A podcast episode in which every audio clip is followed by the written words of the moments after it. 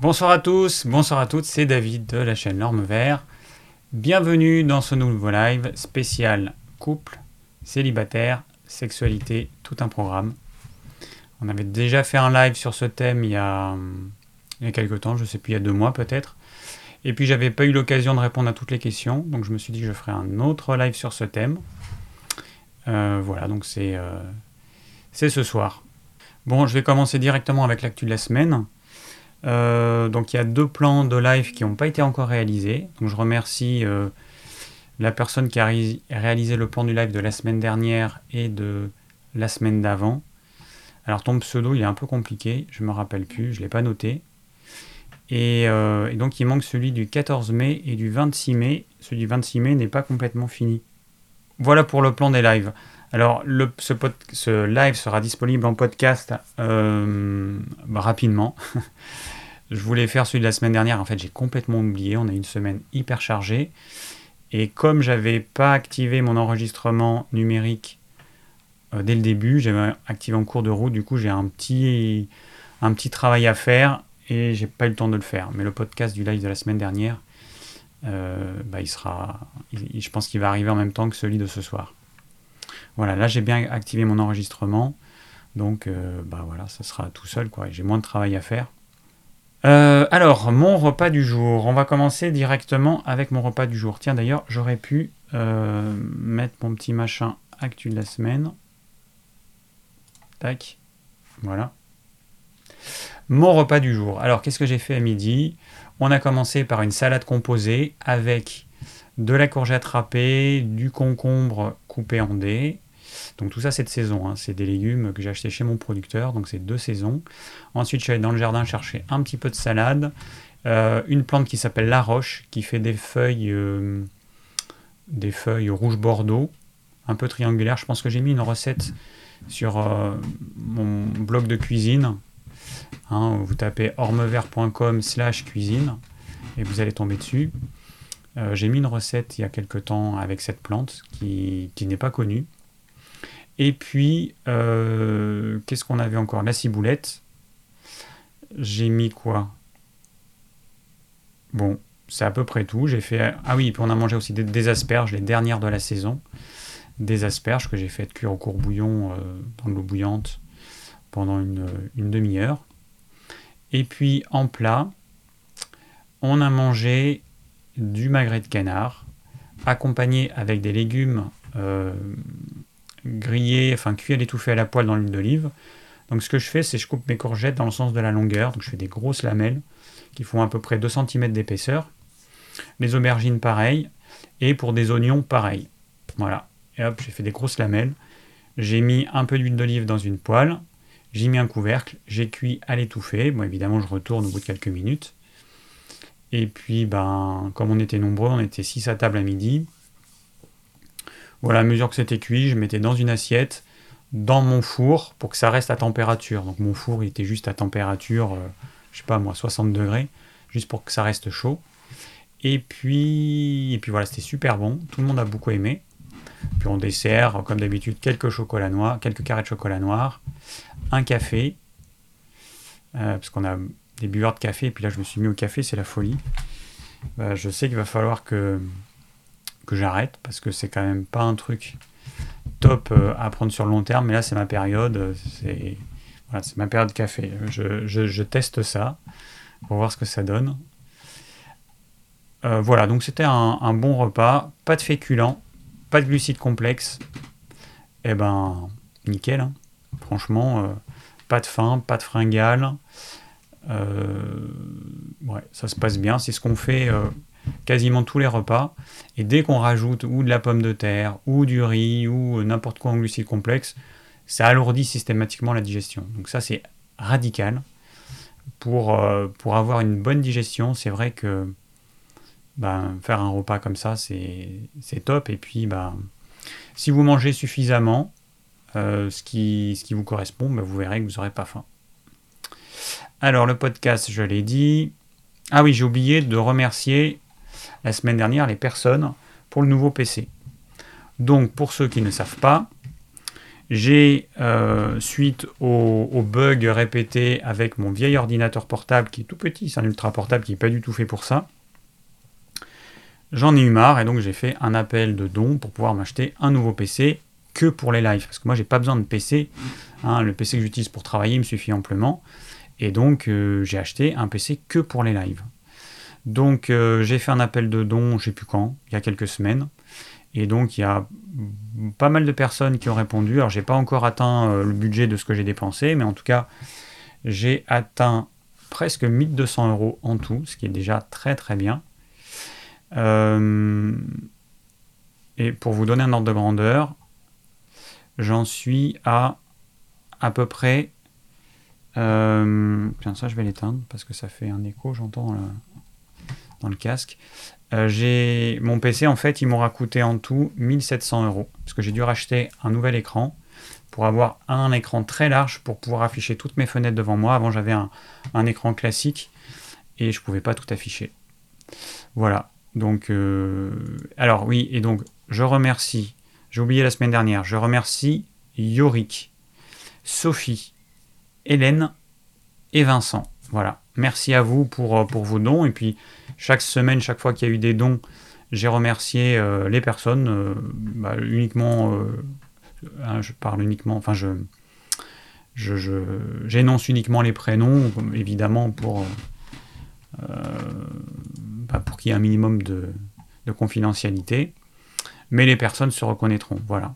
Parce que j'ai vu qu'il y avait un message de quelqu'un qui m'avait fait un, don, bah, Sophie, et qui se demandait si je l'avais bien reçu, puisque je n'avais pas, pas fait cette annonce. Donc merci encore, merci à tous et à toutes euh, pour vos dons. Voilà, moi ça m'a permis d'avoir un nouveau PC là qui est juste à côté de moi et de pouvoir vous, faire des lives dans de bonnes conditions. C'est euh, bah, important, hein. c'est important pour vous et c'est important pour moi aussi. Alors ensuite, euh, où j'en suis? Je vais juste regarder vos commentaires, voir un petit peu ce qui se dit. Et eh oui, des aubergines, et eh ben oui. Bon, alors évidemment, les premières aubergines, les premières courgettes, j'ai même mangé un melon. Tout ça, ça a poussé sous serre, hein, mais c'est pas des serres chauffées, c'est juste des serres. Euh, et les aubergines, c'est la deuxième semaine qu'on en a. Les concombres, ça doit être la troisième semaine. Mais on a eu un mois de mai qui a été tellement chaud, le plus chaud depuis je sais pas combien de temps, que forcément, bah, tout a poussé euh, beaucoup plus vite.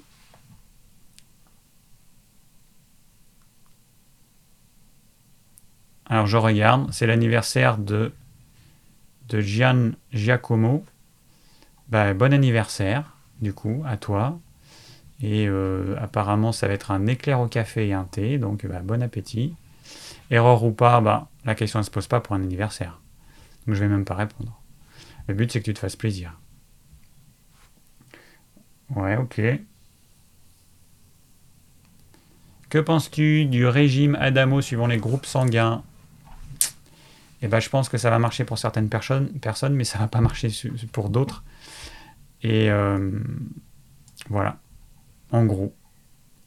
C'est pas assez précis et donc euh, c'est pour ça que ça peut pas fonctionner en fait. Alors, euh, autre chose, ben, je vais répondre dans ce, live à une question qui m'est posée très régulièrement. Que penses-tu du miam O? Alors, il y a le miam au fruit et il y a le miam au 5. Alors, euh, c'est quelque chose qui a été euh, fait par Guylaine, Lang euh, Langto. non, c'est encore quelqu'un d'autre, Guylaine Langto. par France Guillain, qui est connu pour sa méthode de bain dérivatif, qui date de au moins 20 ans. Moi, je connais ça depuis au moins 20 ans. Alors, son Miamo 5, c'est quoi? C'est une céréale ou un tubercule ou un légume racine, plus des légumes, plus un peu de légumineuse, plus un peu de protéines animales et plus de l'huile crue. Alors, qu'est-ce que j'en pense? Ben, Le problème, c'est que pour moi, il y a beaucoup trop de glucides complexes. Voilà. On a une céréale, ou un tubercule, un légume racine. On a en plus une légumineuse. On va associer à un petit peu de protéines animales. L'huile crue, crue c'est pas précisé, mais en dehors de l'huile d'olive, c'est vrai qu'elle, elle conseille surtout de l'huile de...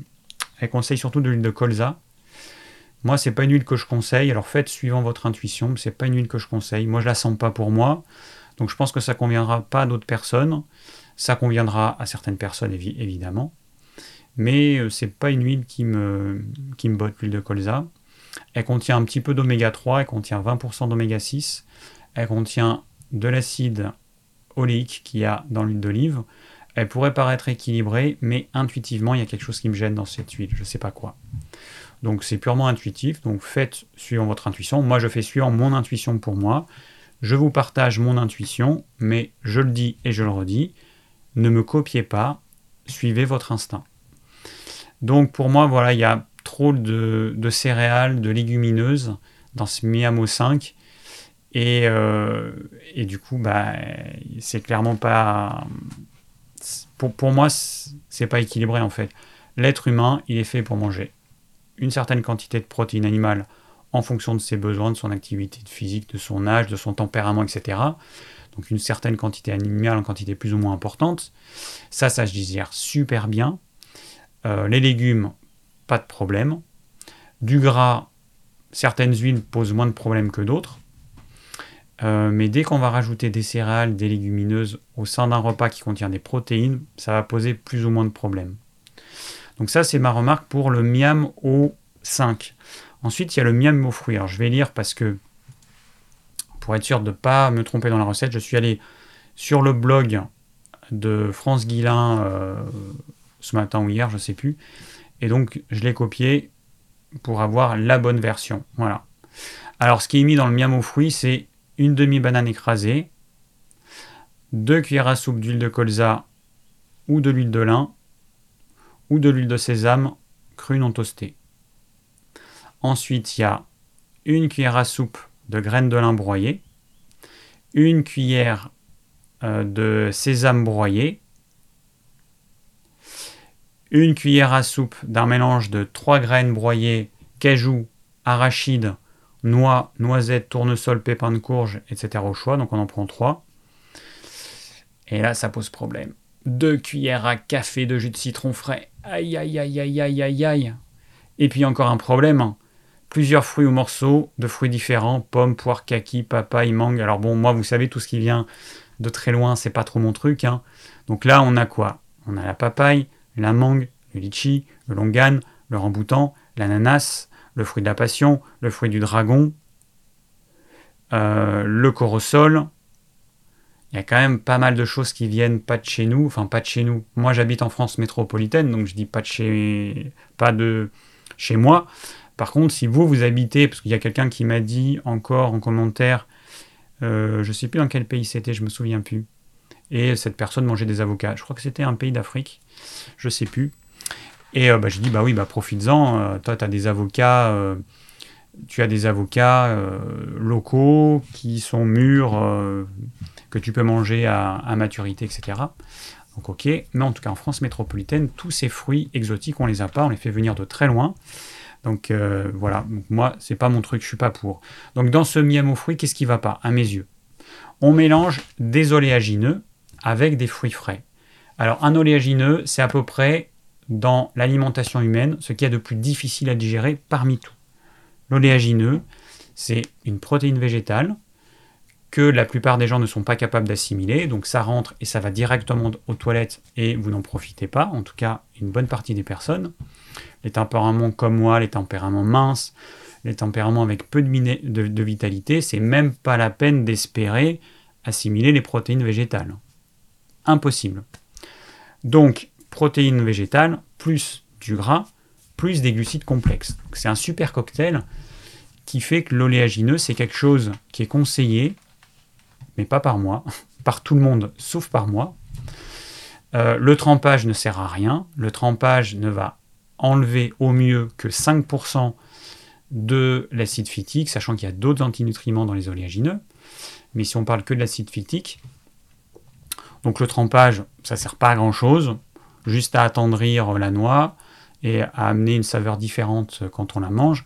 Mais en termes de suppression des antinutriments, c'est euh, plutôt euh, psychologique l'effet que ça va avoir.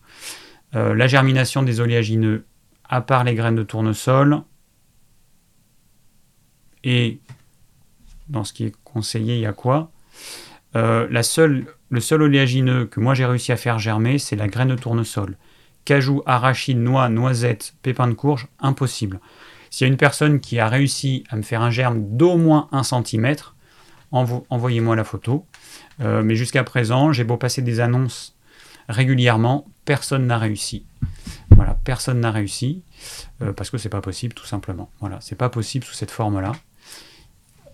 Qu'est-ce qu'on a? Voilà, après il y a beaucoup de graines en fait. Dans ce miam au fruit, il y a beaucoup de graines. Il y a de la graine de lin, de la graine de sésame, des oléagineux, plein de trucs qui sont trop riches en antinutriments. Quand vous mangez quelques amandes, c'est pas un problème. Mais quand vous prenez un petit déjeuner avec autant de graines, on n'est pas des oiseaux, là c'est un problème. Donc ensuite, il y a le mélange glucides complexes avec, parce que j'ai pas fini tout à l'heure, avec les oléagineux, plus sucre simple avec les fruits. Il y a l'acidité qui va neutraliser l'action de la salive, donc les glucides complexes, vous ne pourrez même pas les prédigérer avec la salive. Les tempéraments qui, ont du mal avec les fruits et qui vont être refroidis par le jus de citron et les fruits, le miam aux fruits, c'est une catastrophe. En gros, si je résume, ce miam aux fruits, c'est beaucoup trop de graines et d'oléagineux. Un mélange oléagineux, citron et fruits qui ne va pas du tout ensemble. Euh, beaucoup trop d'antinutriments. Des fruits et du jus de citron qui vont poser problème à toutes les personnes frileuses, toutes les personnes fatiguées, fragiles, ça va être la cata, et surtout pas le matin, c'est le pire moment. Le, moment où ce serait un peu moins néfaste, ce serait dans l'après-midi vers 17-18 heures. Mais là, le matin, c'est une vraie catastrophe. Euh, les personnes qui sont euh, frileuses, elles prennent ça le matin, vont voir la boutonner, elles vont être encore plus frileuses, une vraie cata. Ah, il y a Claudie qui nous dit ton coq ne chante pas ce soir, bah, il chantera plus le coq. Il ne chantera plus, il est mort. Il a eu euh, bah, le coryza. Alors le problème qu'on a en fait, c'est qu'on c'est un coq qu'on a acheté, enfin on a acheté les œufs, fécondé un élevage de, volailles de Bresse, donc un coq de Bresse, hein, la, poule de Bresse elle est connue. Donc tous les animaux, enfin toutes les volailles de race, ce sont des animaux dégénérés. Il y a une telle concentration génétique parce qu'on les fait euh, tous se reproduire entre eux que eh ben, c'est des animaux qui ont plein de tares génétiques et qui meurent très facilement.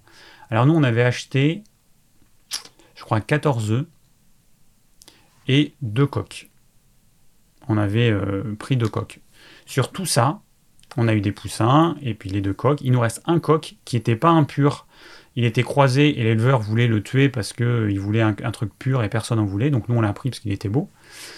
Et, euh, et en fait, sur tout ça, ils sont tous morts. Soit en petit, bah, soit le, coq là, au bout d'un an, tous morts. Donc tout ça pour dire que c'est un peu comme les chiens de race, hein, qui ont des, des, tares génétiques. On sait que bah, le berger allemand, il va avoir un problème euh, de blocage euh, du bas du dos, il va, il va être paralysé des membres inférieurs. Voilà, on, sait que chaque race de chien a des tares génétiques. Et ben pour les poules et poulets de race, c'est la même chose. Donc nous, ce qu'on fait, eh ben, c'est qu'on fait plein, plein de croisements. Donc là, on a pris des, des, coques de Bresse qu'on a croisées avec nos poules. on a eu des poules de Cossade, puis on a eu des, poules d'un petit peu euh, n'importe quoi. Et en fait, on fait des bâtards et des bâtardes pour avoir une richesse génétique. Tous ceux qui meurent, qui sont trop fragiles, bah tant pis, c'est euh, la nature. Mais, euh, mais c'est la seule solution. Et nous, on veut avoir des poules qui pondent des œufs, des poulets de chair, mais au lieu d'avoir une race de chair et une race d'œufs, c'est ce qui se fait hein, dans le commerce, hein, quand vous achetez des œufs bio ou pas, ce sont des poules qui sont croisées de façon à faire que des œufs. On va jamais les utiliser pour la chair. Et, puis pour les poulets de chair, c'est pareil, on prend des races très spécifiques qui font beaucoup plus de muscles.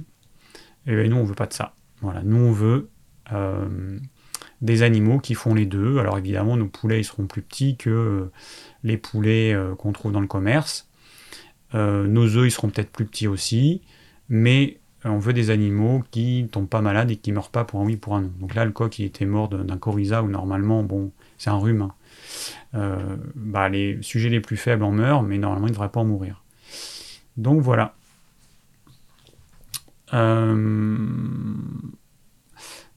Bon, eh ben, j'ai répondu à l'histoire du miam aux fruits. Je crois que je fasse une vidéo dessus parce que c'est vraiment un truc, on me pose des questions très très régulièrement. petit rappel, donc si quelqu'un veut faire le plan du live de, ce soir, ce serait cool. Il y aura le lien dans le replay sous la description de la vidéo. Ensuite, euh, pour poser vos questions, c'est dans le formulaire. Vous avez un lien qui est dans la description de cette vidéo. Vous regardez dans la description, vous lisez et vous verrez, vous allez tout de suite comprendre sur quoi il faut cliquer. Petit truc sur le coronavirus. Bon, j'en parle euh, parce qu'il y a des trucs qui me viennent. Voilà, bon, c'est un sujet. Euh, hein, je pense qu'on en parlera quand même pendant un bon petit bout de temps parce que ça aura marqué quand même les gens. Euh, la semaine dernière, je suis allé faire des courses. J'ai mis mon masque parce que je suis allé dans un magasin de bricolage. On m'a obligé à mettre mon masque. Et je sais pas ce jour-là où j'étais peut-être fatigué. En plus, il faisait hyper chaud. En tout cas, j'avais du mal à respirer avec le masque. Le masque, j'avais du mal à respirer. J'ai vu une, vidéo de Fabien Moine qui est sortie il y a quelques jours, bah, la semaine dernière, je pense, euh, et, justement, il parlait des dangers du masque et pourquoi lui il portait pas de masque et pourquoi il le déconseillait et tout. Alors moi, je pense que ça a quand même un intérêt dans une période épidémique pour éviter que tout le monde soit malade en même temps et que les, urgences soient surchargées euh, en même temps. Voilà, moi je pense que ça a un intérêt dans ce cas-là. Simplement, il faut bien l'utiliser. Je plains les caissières, les, toutes les personnes qui travaillent, qui doivent le porter. Alors évidemment, je parle même pas de des personnes qui travaillent dans le médical, ça c'est évident, mais il y a plein de personnes qui doivent le porter du matin au soir, donc ça, la galère. Mais le masque, c'est quoi le problème? Bah, Le masque, c'est que bah, vous allez étouffer forcément parce que euh, déjà quand en normal, on a tendance à être sous-oxygéné. Mais avec un masque qui va faire qu'on va recycler notre gaz carbonique, donc on va avoir tendance à s'acidifier, ça c'est un vrai problème. Un des moyens qu'utilise le corps pour se désacidifier, eh ben, c'est d'expulser le gaz carbonique. Si notre gaz carbonique, si je prends une paille, j'ai un verre d'eau, je mesure le pH de mon eau. Je prends une paille, je souffle dans cette eau. Bon, moi j'ai fait ça en chimie à l'école, hein, il y a très longtemps, mais on souffle dans cette eau avec la paille, on fait des petites bulles, eh ben, on va acidifier notre eau. Gaz carbonique, il va se dissoudre dans l'eau et il va acidifier notre eau.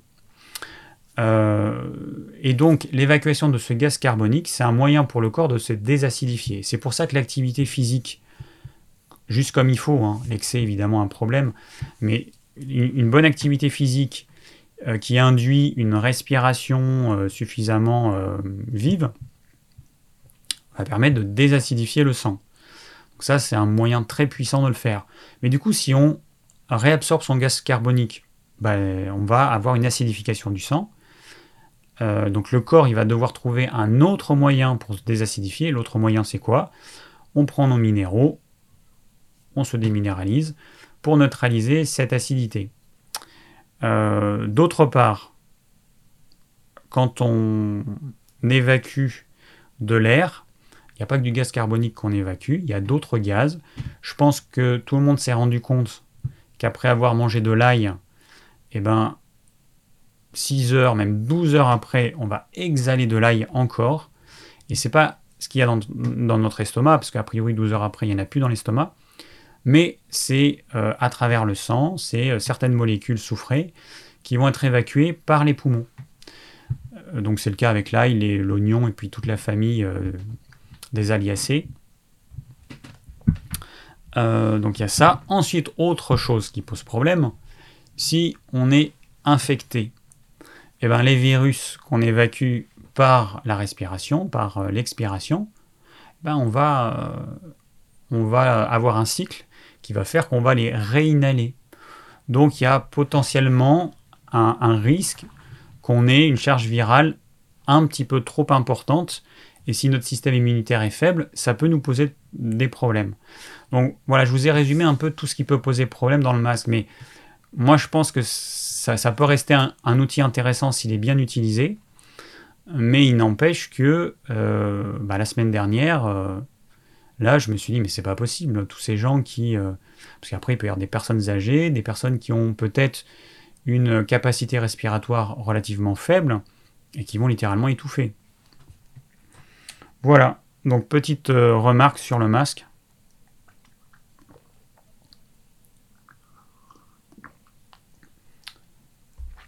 Allez, on continue. Et eh bien, on va passer directement aux questions-réponses. Alors ce soir, nous allons parler euh, couple célibataire sexualité. Je sais pas trop comment, s'il y en a qui sont inspirés pour euh, ce type de live, je sais pas trop comment intituler euh, ce live. Bon, je veux parler de la sexualité, de tout ce qui tourne autour. Je veux parler bah, des couples et des célibataires, parce qu'il y a la sexualité en tant que célibataire. On fait comment quand on est tout seul? Eh ben, on se débrouille. Hein, voilà, c'est une évidence. Donc la sexualité, elle existe, pas que à deux, elle existe tout seul aussi, bien évidemment. Donc bah, je traite de ce thème parce que c'est un thème qui est quasiment jamais abordé. Donc euh, voilà, c'est l'occasion. Alors je vous donne mon point de vue, je vous partage mon expérience, qui est ce qu'elle est. Hein. Euh, qu'est-ce que je cherche? Je cherche ça, les questions.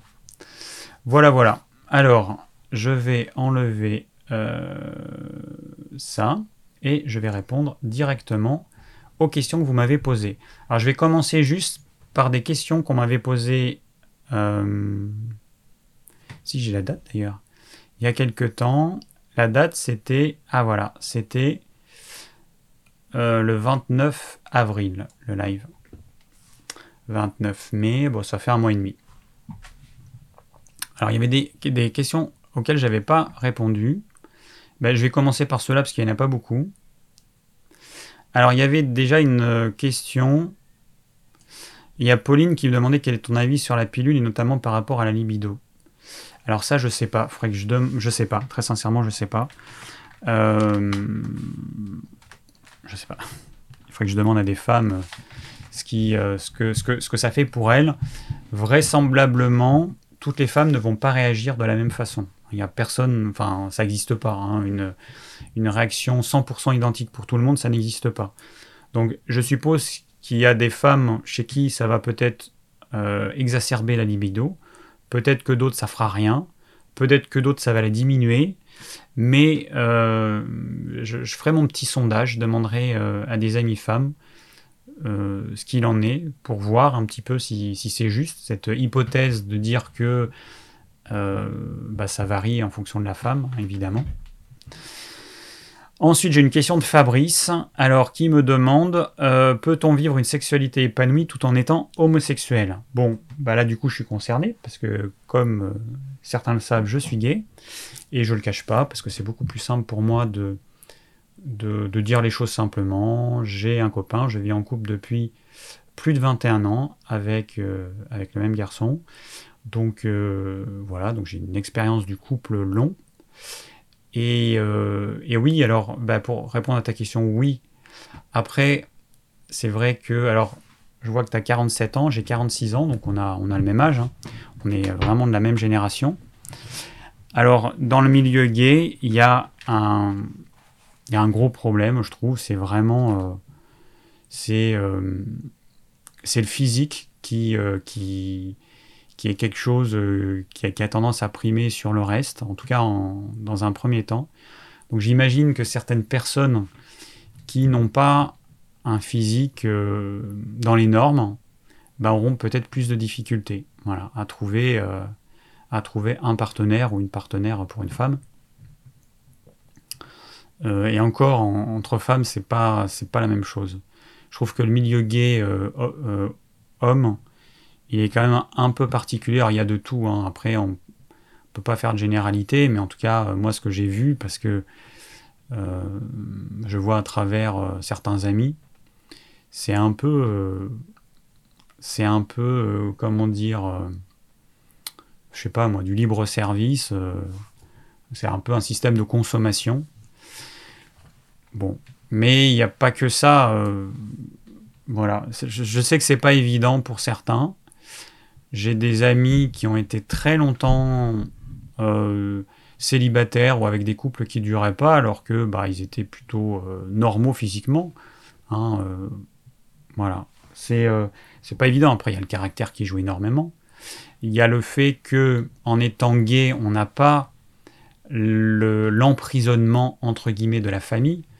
Parce que moi, je connais beaucoup de gens autour de moi, des couples hommes-femmes, qui restent ensemble uniquement pour les enfants. Et j'en connais beaucoup.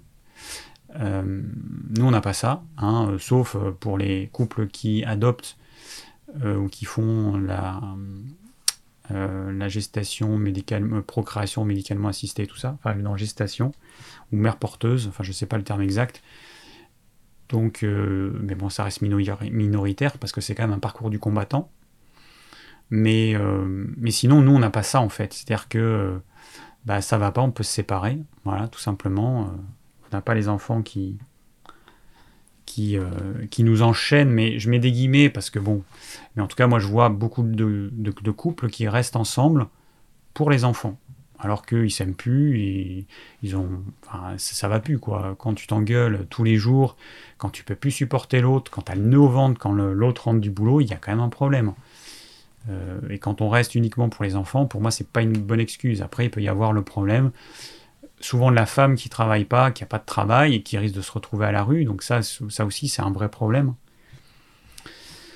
Voilà. Alors après, euh, bon, donc j'ai répondu à ces questions-là. Je vais revenir. Hop, on revient dans le présent aux questions qui m'ont été posées dans le live de ce soir.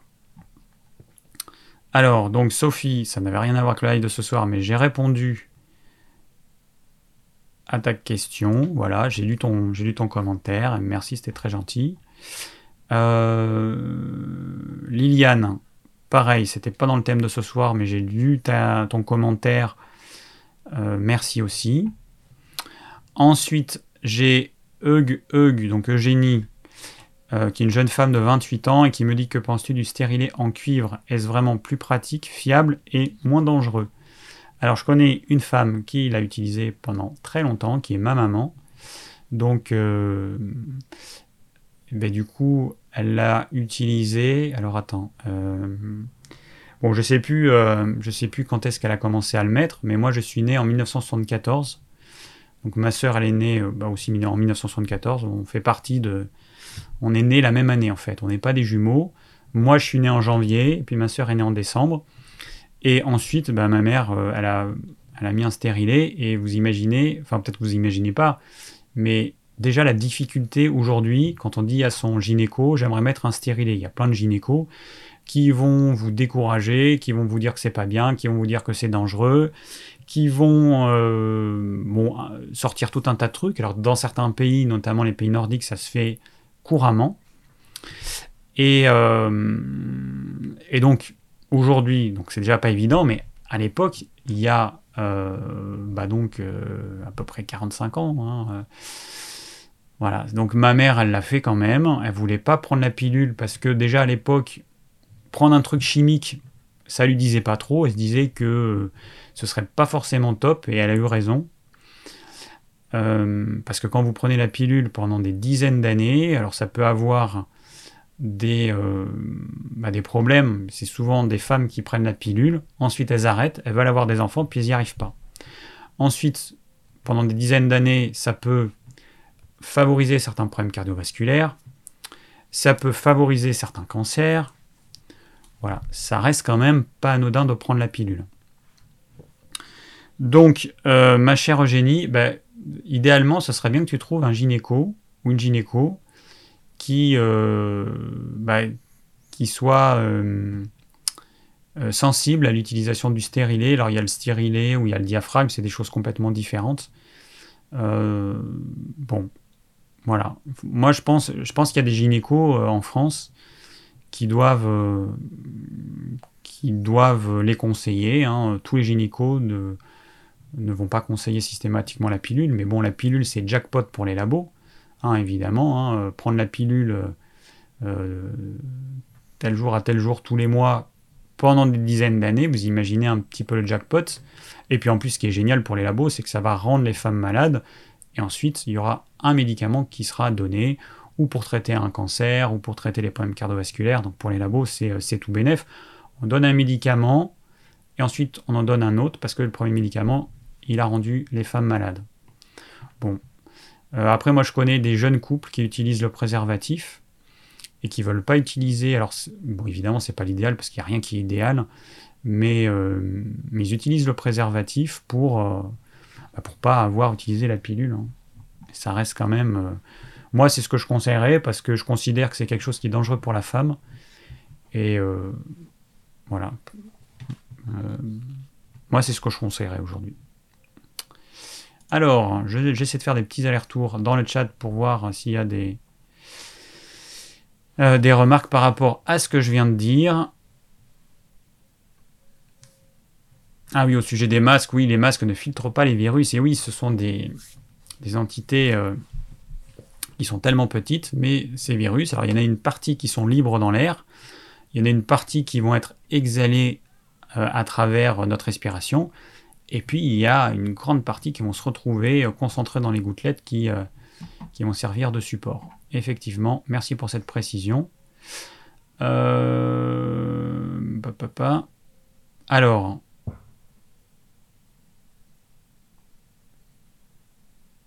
Ok. Alors, il y a Sofiane qui demande, qui pose la question est-ce que le jeûne intermittent affecte la libido? Alors, ce qui est possible, c'est que dans la période transitoire, c'est-à-dire que le temps que votre corps s'adapte, surtout si vous faites un jeûne intermittent avec un repas par jour, ce que je déconseille, je déconseille, je vous déconseille de faire ça. Il faut que je fasse une vidéo le jour où j'aurai le temps pour préciser pourquoi, mais moi je le fais je ne le fais pas tous les jours maintenant, je l'ai fait tous les jours pendant euh, un an et demi à deux ans. Là, bah, il y a des jours je fais un repas, d'autres jours j'en fais deux. Ce soir j'en ferai deux, par exemple. Euh, je déconseille parce que c'est vraiment compliqué à mettre en place. L'adaptation totale du corps, c'est un an, un an et demi, pas moins. Ceux qui pensent qu'ils sont adaptés au bout de quelques semaines, euh, bah, il n'y a qu'à les regarder manger. Hein. C'est vite vu. Hein. Ils mangent comme des goinfres, comme des ogres. Ils vont avoir indigestion sur indigestion. Il y en a certains qui arrivent à faire un repas par jour, manger modérément, mais ça reste l'exception. J'en ai, euh, j'en ai rencontré, ça reste l'exception.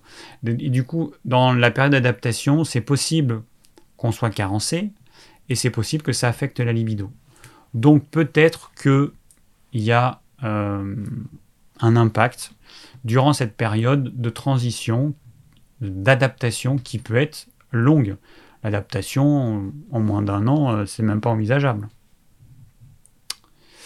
Euh, y a-t-il un lien entre alimentation et libido? Bah évidemment.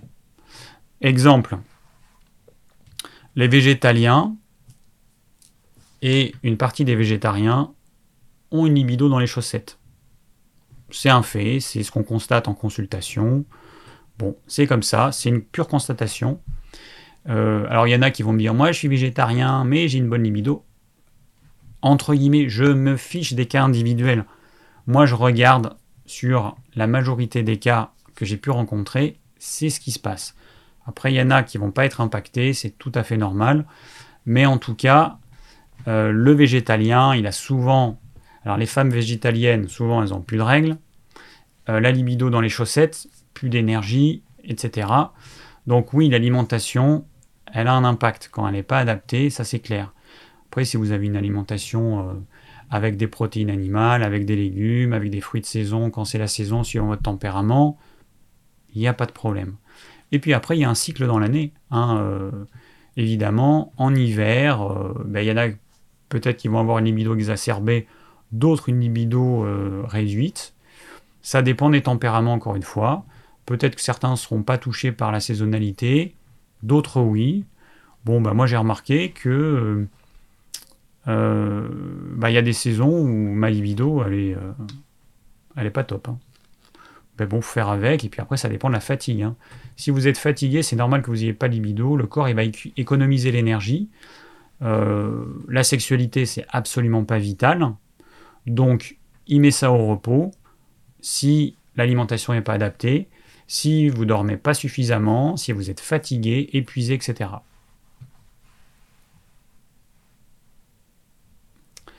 Euh, bon, bah on a quelqu'un qui nous dit que c'est génial le stérilet, super.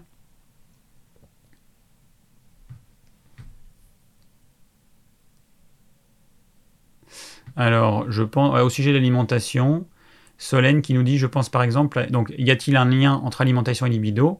Je pense par exemple à une alimentation riche en farineux qui apporte, paraît-il, beaucoup de production d'œstrogène et diminue la libido. Euh, alors, bon, je me rappelle plus de mémoire, mais ce qui va se passer, c'est quand vous mangez beaucoup de farineux féculents, vous allez avoir une production d'insuline importante, qui est une hormone. et euh, qui a un rôle sur euh, d'autres hormones, mais de mémoire, je ne sais plus. Mais euh, oui, effectivement, ça aura un rôle, mais je ne pourrais pas vous expliquer le mécanisme. Il faudrait que je fasse des recherches.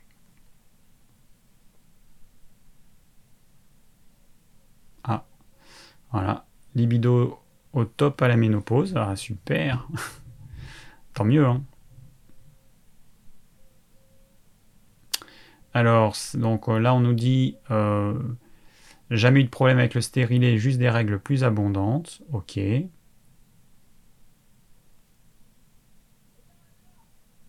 Ah, il y a Edouard qui me dit alors tu as changé d'avis, tu disais un repas par jour, car deux, trop peu efficace il y a un an. Mais en fait, le problème, c'est. c'est moi, je me suis rendu compte qu'un repas par jour, c'était suffisant en termes de. un repas par jour en général c'est que j'ai fait, après cette période d'adaptation, c'était nickel. Par contre, avant, ça a été vraiment compliqué. Et moi, je ne vais pas conseiller aux gens, je vais pas, parce qu'il faut quand même que les gens aient conscience que ça va être galère pendant au moins un an. Si vous démarrez directement un repas par jour, vous allez avoir des crises de boulimie, vous allez avoir des indigestions non plus finir, vous allez avoir des périodes de constipation, vous allez avoir une perturbation du transit, ça va être vraiment galère. Moi aujourd'hui j'ai dépassé ça, donc évidemment maintenant c'est facile. Je me rends compte qu'avec un repas par jour, j'arrive aujourd'hui à apporter à mon corps ce dont il a besoin. Et il y a des jours où j'ai besoin de deux repas. Je sens que j'ai besoin de deux repas. Mais là, je parle d'un besoin physique, pas émotionnel. Eh bien, je vais manger deux repas. Mais en majorité, un repas, ça me suffirait. Euh, mais quelqu'un qui veut démarrer le jeûne intermittent, moi, je ne lui conseille pas de démarrer avec un repas par jour. Je dis, faites deux repas. Quitte à faire un repas le midi relativement consistant et un repas du soir plus léger, moi, je conseille de faire deux repas parce que c'est vraiment galère de faire comme j'ai fait avec un seul repas par jour. Mais il n'empêche que, voilà, en majorité, c'est suffisant en termes de nutriments une fois que le corps s'est habitué. Alors les douches froides améliorent-elles la libido? Alors ça c'est vraiment le truc. Euh, bon moi je prends une douche froide depuis euh, combien de temps? Deux ans? Deux, ans et demi? Euh, oui ça fait deux ans et demi. Alors je prends la douche froide, bon. Donc en théorie, vous regardez les propriétés, augmentation de la testostérone, augmentation de plein de trucs. Bon après, très sincèrement, en termes d'augmentation de la libido, euh, pour moi, ça n'a rien changé. Hein. Franchement, les périodes où je suis très fatigué, bah, euh, ma libido, elle est comme chez tout le monde. Il n'y en a quasiment pas, et c'est normal. Et heureusement, il ne faut pas se forcer, parce que sinon vous allez perdre de l'énergie euh, alors que vous n'avez déjà pas assez. Non, moi franchement, j'ai rien vu. voilà. Mon expérience, c'est ça.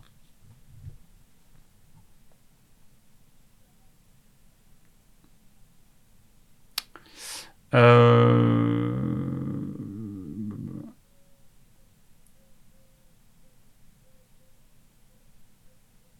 ah.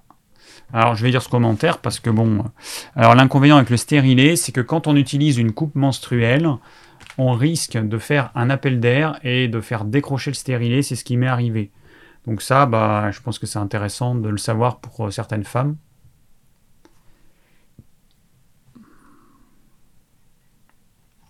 Alors, je vais répondre aux questions. Euh, ah oui, alors il y a Ludo, 32 ans, qui me pose une question. Euh, salut, que penses-tu des plantes censées booster la testostérone, style maca, tribulus, ashwagandha Merci à toi.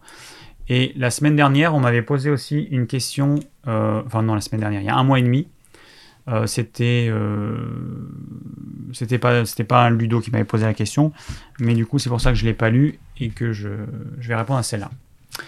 Alors là encore, alors en fait, ce qu'il faut comprendre, c'est qu'il s'agit de plantes adaptogènes. Toutes ces plantes sont des plantes adaptogènes.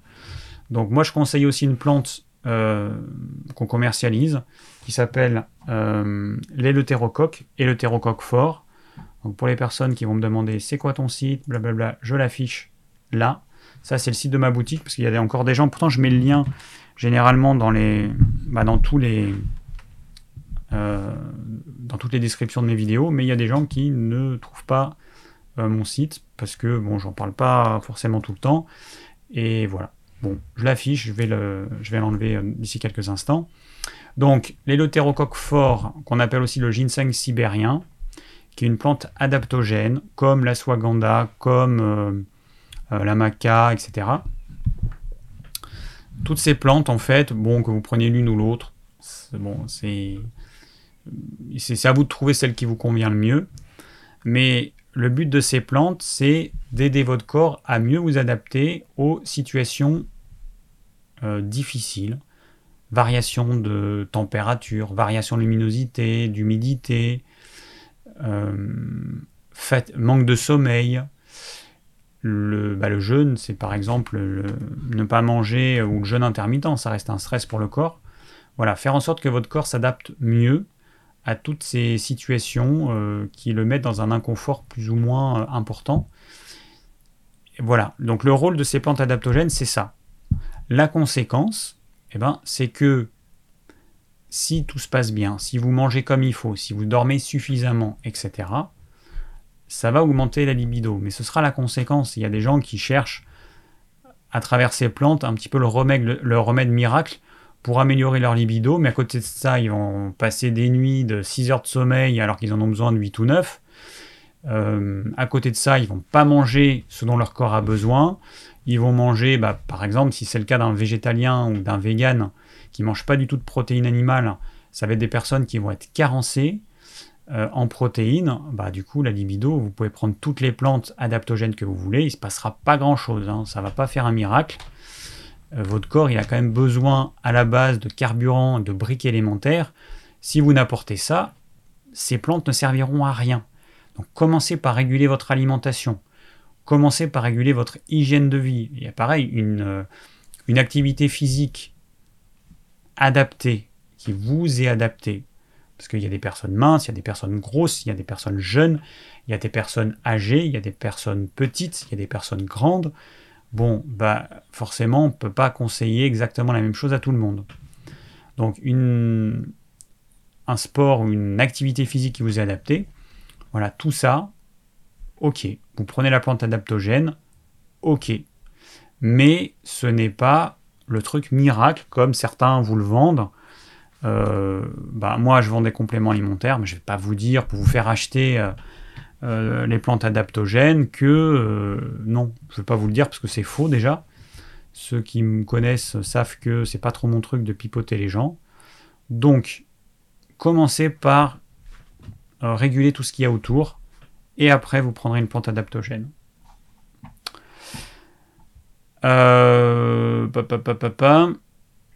Alors, je regarde les commentaires.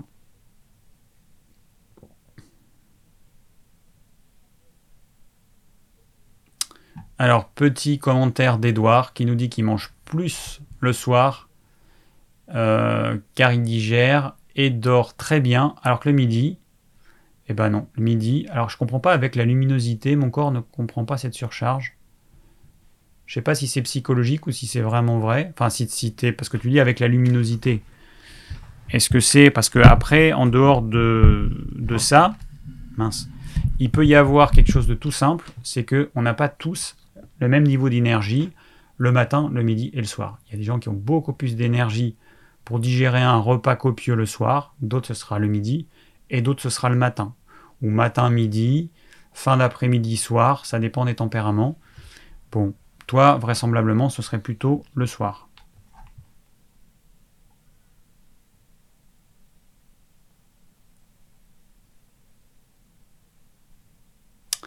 Alors, euh,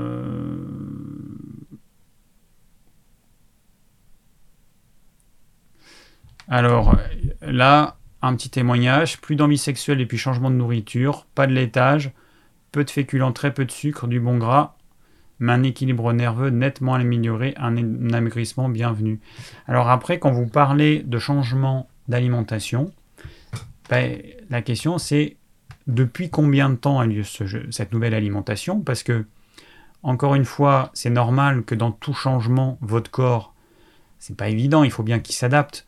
Et c'est tout à fait logique qu'à l'issue d'un changement alimentaire, la libido, elle soit pas, euh, elle soit basse, parce que c'est pas du tout la priorité. Encore une fois, votre corps, vous lui apportez une alimentation différente, c'est quand même un effort qui lui est demandé.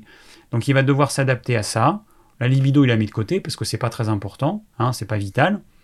Et puis une fois que cette alimentation, elle sera bien acceptée par votre corps, qui sera capable de, euh, de gérer cette nouvelle alimentation, ça peut prendre plusieurs mois, ça peut prendre un an, ça peut prendre un an et demi.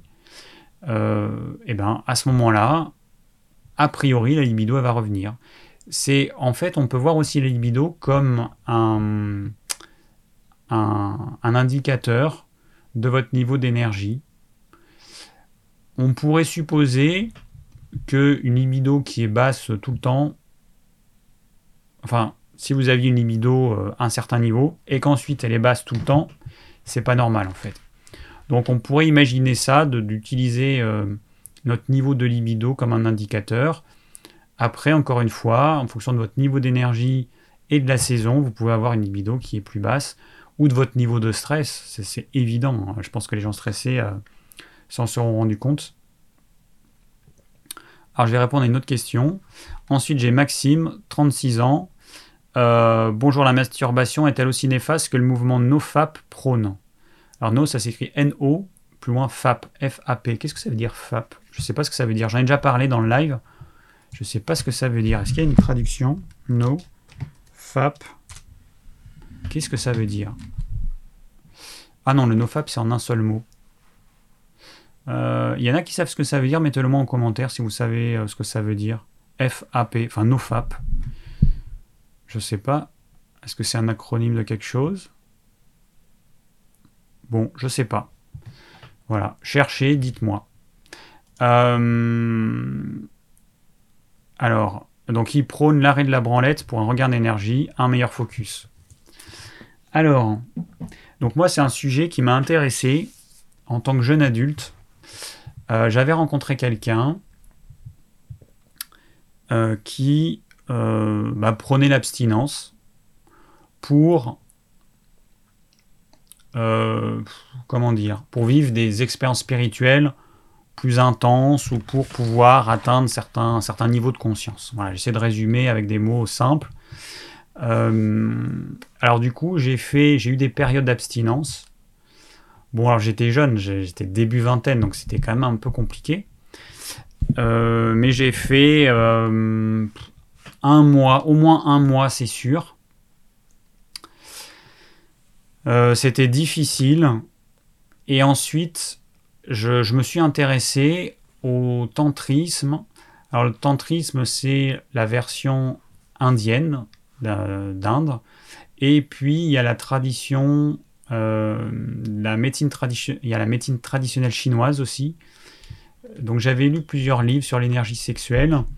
Et donc ça m'a beaucoup intéressé de, voir ce, qui, ce que les traditions orientales pouvaient dire là-dessus. Et euh, FAP égale masturbation. Ah ok, bah, je savais pas. Ok. Donc j'ai lu des livres là-dessus, et donc ce qui été dit là-dedans, dans, cette tradition euh, orientale, eh ben, c'était qu'on perdait de l'énergie. Alors, moi je pense que c'est vrai, et je vais vous expliquer ce qui se passe. Quand, alors, ça va se passer ça pour les hommes, parce que pour les femmes c'est différent. Hein. Une femme, elle va pas, a priori, elle va pas euh, ovuler quand elle se masturbe. Un homme, quand il va se masturber et qu'il va avoir un orgasme, il va éjaculer et donc on va perdre du sperme avec des spermatozoïdes. Et les spermatozoïdes, ce sont les cellules les plus complexes. Euh, c'est les cellules qui servent à la reproduction humaine. Euh, on sait que dans le sperme, c'est ce qui contient le plus de zinc. Donc chaque fois qu'on éjacule, on va perdre beaucoup de zinc. Et, voilà. Et donc à chaque, euh, éjaculation, l'homme il perd déjà certains nutriments hyper précieux, sachant qu'on est à peu près, on est quasiment tous carencés en zinc, tellement cette, euh, cet oligo-élément est peu présent aujourd'hui à cause du raffinage excessif de certains aliments. Il y a aussi le fait que pour ceux qui mangent des aliments complets, il va y avoir le problème des antinutriments, dont l'acide phytique, qui empêche l'assimilation euh, du, zinc et d'autres minéraux. Eh ben dis donc, décidément, il y a YouTube, dès qu'il y en a certains qui parlent de masturbation, le commentaire est bloqué. Donc le débloque. Euh, voilà, donc il y a ça. C'est-à-dire qu'il y a une perte de nutriments euh, évidente, cela, il n'y a pas à tergiverser, c'est une constatation. Ensuite, dans la théorie de la médecine traditionnelle chinoise, on est avec une certaine quantité d'énergie vitale. Cette énergie vitale, elle est euh, au niveau des reins, je ne sais plus le nom, le, Chine, je ne me rappelle plus exactement, peu importe. Vous imaginez une jarre qui contient un liquide qui est cette énergie vitale. Il y a des personnes qui vont avoir une grande jarre, beaucoup d'énergie vitale, et puis d'autres qui vont avoir une petite, avec peu d'énergie vitale à la naissance. Généralement, ceux qui n'en ont pas beaucoup, ils vont, ils vont le ressentir, ce qui est mon cas, ils vont avoir tendance à l'économiser. Ceux qui en ont beaucoup ont l'impression d'être millionnaires, et ils vont gaspiller cette énergie vitale en euh, dormant peu, en, euh, en, en faisant beaucoup d'activités physiques, en brûlant la chandelle par les deux bouts, en mangeant n'importe quoi. Bon, voilà, c'est un choix, mais au final, généralement, les deux se rejoignent. C'est-à-dire que ceux qui avaient beaucoup d'énergie vitale à la naissance et ceux qui n'avaient pas beaucoup, si ceux qui n'en ont pas beaucoup ont tendance à faire plutôt comme moi, à faire attention, eh ben, arriver à la quarantaine, généralement, c'est kiff-kiff. Hein. Et donc, chaque fois que vous allez faire de nouvelles cellules, dont des spermatozoïdes, eh ben, vous allez prendre un petit peu de cette énergie vitale, puisque ces cellules sont vivantes. Donc vous imaginez cette petite goutte de vie, vous allez l'insuffler dans ces cellules, et voilà. Et donc plus vous éjaculez, plus vous perdez de spermatozoïdes, plus vous allez perdre d'énergie vitale. Voilà la théorie en gros selon la médecine traditionnelle chinoise. Et euh, je pense que dans la tradition indienne, il doit y avoir un truc équivalent. Voilà. Donc, euh, bah, moi j'ai tendance intuitivement, alors après il n'y a pas de preuve hein, là-dessus, il n'y a pas de preuve aujourd'hui, mais intuitivement, moi j'ai tendance à penser, depuis euh, que j'ai eu ces lectures à 20 ans, à être d'accord avec ça. Ça me semble tout à fait logique, et c'est ce que je peux voir autour de moi. Je peux voir, en regardant les gens hein, qui ont mon âge, euh, voir la tête qu'ils ont, voir la quantité de rides qu'ils ont notamment, et me dire que c'est des gens qui ont usé leur corps parce qu'ils n'ont pas mangé ce qu'il fallait, parce qu'ils n'ont pas dormi suffisamment, ils ne sont pas assez reposés, euh, pas assez d'activité physique ou trop d'activité physique. Et bien du coup, ils ont usé leur corps. User son corps, c'est quoi? Ça veut dire faire en sorte que notre corps renouvelle les cellules plus vite. C'est clair que quelqu'un qui va manger du matin au soir, bah, il va user son tube digestif plus vite. Il y a beaucoup plus de sucres digestifs qui sont produits. Euh, donc les cellules du tube digestif auront tendance à se renouveler plus vite. Et si à chaque nouvelle cellule on prend un petit peu de cette énergie vitale, eh ben forcément quelqu'un qui a usé son corps en faisant trop ou pas assez ou en dormant pas assez, etc., il va utiliser plus d'énergie vitale. Voilà. Donc c'est moi ce que je pense, c'est une théorie. Bon, qu'elle est juste ou fausse, je m'en fiche. En tout cas, moi, c'est ce que j'ai mis en pratique. Et du coup, au sujet de la masturbation, eh ben, euh, eh ben moi, j'ai eu conscience de ça. Alors, ado, euh, bah, j'ai fait comme tout le monde. Hein. On, est, on est un peu des lapins. J'avais pas conscience de tout ça, évidemment. Et puis, en tant que jeune adulte, vers, euh, je sais plus quand j'ai commencé, mais 18-20 ans, je sais plus quand j'ai commencé mes lectures, je me suis posé des questions et là, j'ai commencé à changer. Et du coup, pour moi, un orgasme, eh ben, je veux pas le gaspiller. Voilà, j'ai cette notion de gaspillage parce que j'ai vraiment la sensation de, gaspiller mon énergie vitale pour rien. Donc, voilà, moi j'ai euh, vécu ma vie d'adulte comme ça en, euh, bah en, en, économisant un petit peu euh, mes orgasmes. Voilà, je sais pas comment dire. et donc la masturbation le moins souvent possible. Alors après, il y a un truc, j'en avais parlé à un ami. Il y a une possibilité, en fait, quand on se masturbe, en tant qu'homme, puisque bon, les femmes, elles vont pas perdre, comme nous, du sperme, eh ben, il y a la possibilité de faire monter l'orgasme, enfin de faire monter le plaisir au max et de rester sur un palier. Et ça, c'est ce qui est utilisé dans le tantrisme. Dans le tantrisme, euh, le, enfin dans le tantra, je sais pas comment on dit, le, le but c'est que l'homme, il, il, monte euh, au max de son plaisir sans avoir d'orgasme, il reste là-haut sur un palier où il y a un, plaisir qui est intense sans avoir d'orgasme. Et après, bon, il y a la possibilité d'avoir plusieurs orgasmes, mais bon, ça c'est autre chose.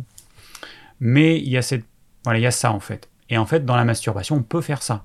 C'est-à-dire qu'on peut se masturber et au lieu de faire ça, eh ben, on fait monter le plaisir et puis on reste, donc on s'arrête, continue et voilà, il y a cette possibilité là. Et il y a la possibilité de ne pas avoir d'orgasme. Alors il y en a certains, il y a certains hommes qui me disent ah non moi je peux pas, c'est pas possible. Bah, en tout cas, euh, bah, moi je sais que c'est possible, hein, c'est ce que j'ai fait pendant pas mal de temps. Et il y a cette possibilité-là en fait. Voilà. Parce que ce qu'il faut comprendre, c'est que la masturbation, c'est euh, c'est utilisé pour plein de choses. Il y en a qui vont l'utiliser pour se détendre. Euh, il y en a qui vont avoir une, pulsion, une, envie sexuelle. Donc, bon, bah, la masturbation, elle sert à, faire baisser la tension. Il y en a qui vont l'utiliser simplement pour se... parce qu'ils s'ennuient. Voilà. Il y en a plein qui utilisent ça pour lutter contre l'ennui.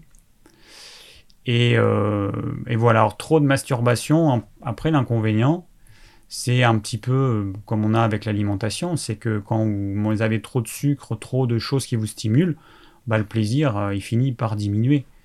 Et, euh, c'est clair qu'en espaçant les orgasmes, bah, vous aurez des orgasmes beaucoup plus intenses. Et si vous faites monter le plaisir et que vous le laissez en haut comme ça suffisamment longtemps, l'orgasme sera plus intense que si ça fait euh, juste une montée. Donc, ouais, voilà moi ce que j'aurais tendance à conseiller.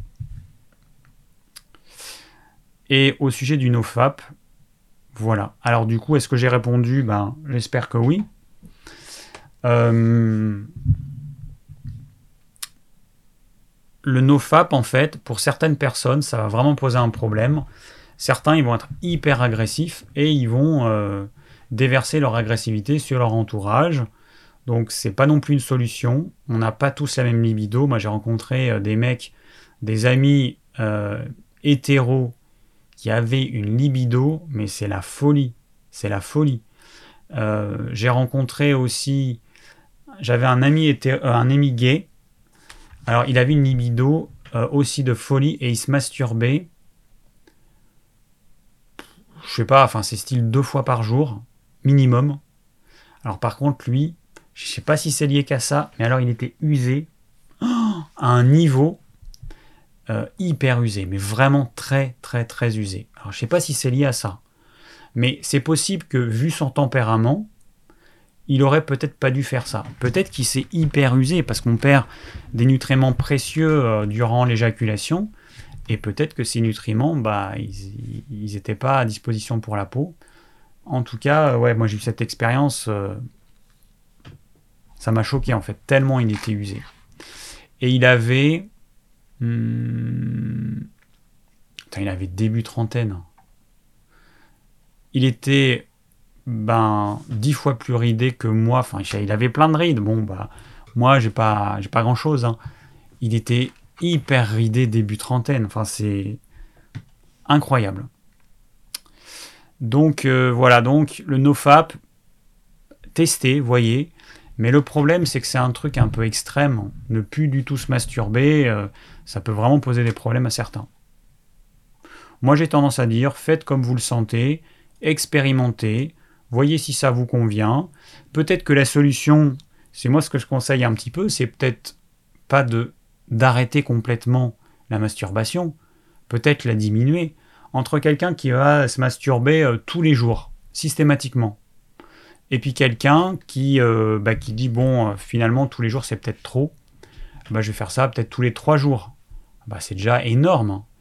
C'est déjà énorme. La quantité d'énergie vitale que vous économisez, c'est énorme. La quantité de, de, bah, zinc que vous n'allez pas perdre inutilement, c'est énorme aussi. Donc, euh, ou alors peut-être une fois par semaine pour ceux qui veulent aller vers le nofap et, et faire le moins souvent possible. Mais bon, c'est euh, moi, c'est ce que je conseillerais. Alors, qu'est-ce qu'on a dans les commentaires? Parce que là, dès qu'on parle branlette, j'imagine que ça va y aller. J'espère qu'on aura. au, live au, live sur ce thème-là, j'avais un, mec, là, j'en avais parlé, euh, qui, euh, qui était resté bloqué sur la sodomie. Je sais même plus ce que j'avais dit là au niveau de la sodomie, mais il, était resté bloqué. Bon, moi, je suis gay, hein, donc je sais ce que c'est. Mais euh, il y a des gens qui donnent un avis, ils savent même pas ce que c'est, ils n'ont jamais expérimenté, eh ben, tester. Hein, euh, que ce soit gay ou hétéro, on est fait exactement pareil. Hein. Physiquement, il n'y a aucune différence. Donc je dis euh, bah, aux hétéros, bah, vous avez qu'à tester, vous verrez euh, ce que c'est. Comme ça, vous pourrez parler par expérience plutôt que de faire des suppositions sur, sur cette pratique. Enfin voilà, c'est un truc qui m'avait un peu gavé parce que le mec, il, il y connaît rien et puis il donne son avis. Bref, alors, Bon, allez, je continue dans les questions. Euh, alors là, j'ai une femme, Marie, 35 ans, qui me demande conseilles-tu la masturbation? C'est une question très sérieuse. Certains youtubeurs développent, développent, depuis quelques années la méthode NoFap, donc on revient là sur le même type de questions, surtout chez les hommes. Je suis une femme célibataire avec des envies et cela est difficile de ne rien faire pendant plusieurs mois. Cela nuit-il au corps énergétique? Alors, bon, très sincèrement, je pense, je, rajoute juste une petite précision par rapport à ce que je viens de dire, mais je ne vais pas répéter la même chose, je pense que euh, ça va poser plus de problèmes de se frustrer à un tel niveau que euh, on va devenir un peu toqué euh, à s'empêcher de se masturber si, si on en a vraiment le besoin. Et puis après, c'est un moment à soi, en plus c'est gratuit. Euh, c'est un des rares trucs gratuits. Je sais plus qui disait ça, un ami euh, qui me disait ça. Euh, on va pas s'en priver. C'est un plaisir gratuit que tout le monde peut faire, que tout le monde fait, hein, quasiment tout le monde. Bah moi, là, oui, la masturbation, oui, je la conseille évidemment. après, je la conseille. Enfin, c'est plutôt que je la déconseille pas. Je conseille que ceux qui en éprouvent le besoin le fassent modérément, en ayant conscience que pour un homme qui va éjaculer, bah, c'est pas anodin. Qu'une femme, a priori, il n'y a pas du tout cette même problématique. Donc là, à la limite, vous pouvez euh, vous éclater euh, comme vous voulez. Je n'ai pas creusé le truc pour la femme, mais je pense qu'il y a pas, c'est pas du tout la même problématique entre la femme et l'homme. L'homme, il y a vraiment une perte d'énergie, il y a vraiment.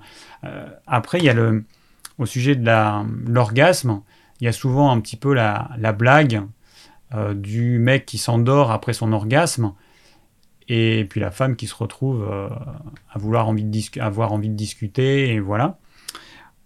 Mais euh, je pense qu'il y a une vraie perte d'énergie en fait pour l'homme. Il, y a, vraiment quelque chose, et c'est pas du tout l'activité physique, parce qu'après il y a les blagues d'hétéro un peu de base hein, qui disent qu'ils ont perdu des calories, qu'ils ont fait leur activité physique. Bon, enfin je les regarde en me disant bon, c'est bon, arrête avec tes conneries. T'as perdu 10 calories et demie puis bon, après, quand on voit les performances moyennes des hommes, enfin, en tout cas, quand, on demande aux femmes comment ça se passe, je me dis, bon, il y en a beaucoup qui se vantent, mais dans la pratique, hein, c'est pas trop ça. Donc, euh, ouais, donc, euh, ouais, la masturbation, ouais, euh, moi, j'y vois pas d'inconvénient, mais juste les hommes, faites de la qualité. Voilà, c'est ce que j'ai envie de dire. Faites de la qualité plutôt que la quantité. Au lieu d'avoir plein d'orgasmes tout le temps, faites-en moins souvent. Et après, Marie, tu parles de, corps énergétique. Je vois pas en quoi ça pourrait altérer le corps énergétique si c'est fait euh, normalement, pas excessivement. Euh, voilà, franchement. Et puis peut-être que ça fait. Euh, j'avais un ami d'ailleurs qui était énergéticien moi, c'était une théorie à l'époque, donc c'était quand j'avais fait mes études de, naturo, donc ça date. Mais euh, on se disait, bah, peut-être que l'orgasme, ça, ça recentre la personne. Peut-être que ça, il y a, y a, quelque chose hein, au niveau énergétique de positif qui se, qui se crée grâce à l'orgasme. Je sais pas. C'est une possibilité. Euh, bon, voilà, on a plein de théories. Après, on n'aura jamais la preuve. Il y a beaucoup de gens qui veulent avoir la preuve de tout ce que je dis et tout. Ils me gavent. Vous me gavez. Alors, pas vous ce soir, évidemment, mais ceux qui dans les commentaires me disent et, euh, c'est quoi tes sources et c'est quoi ta preuve, ta preuve quand je parle des sardines qui se digèrent, euh, sardines en boîte qui se digèrent moins bien que les sardines fraîches. Mais testez, vous verrez bien. Bon, et là, bon, bah, c'est une théorie, j'ai pas la preuve, mais à chacun de voir si ça lui convient ou pas. Euh, alors, une autre question de Marie. Là, on rentre dans les détails. Alors, euh, diriez-vous que le sexe oral et le sexe anal sont naturels ou bien est-ce de l'ingénierie sociale? Tremper son biscuit dans le Nutella, n'est-ce pas de la déviance acceptée socialement? Ces pratiques sexuelles déplacent les bactéries et les emmènent dans des endroits où elles n'ont rien à faire, donc j'en conclus que ce n'est pas naturel. Alors je rappelle juste que les maladies sexuellement transmissibles entre l'homme et la femme, qui pratiquent un sexe, euh, je sais pas comment dire, euh, euh, classique, vaginal, bon enfin voilà, vous comprenez. bon, les maladies sexuellement transmissibles, elles se transmettent bien comme il faut. Hein. donc on n'a pas besoin de on n'a pas besoin de, pratiquer le sexe oral ou le sexe anal pour ça. Bon, la sexualité, c'est quand même quelque chose de très personnel. La sexualité, euh, c'est quelque chose qui se passe avant tout dans le cerveau. Et, euh, tout est dans le fantasme, tout est dans... Euh, il y a des gens qui aiment bien qu'on dise certains mots, il y a d'autres qui vont aimer certains types de caresses. Il y en a qui vont aimer euh, qui vont avoir besoin d'avoir certains scénarios. Euh, voilà. Il y a, la sexualité, c'est c'est le cerveau en fait hein, qu'on stimule avant tout. Hein.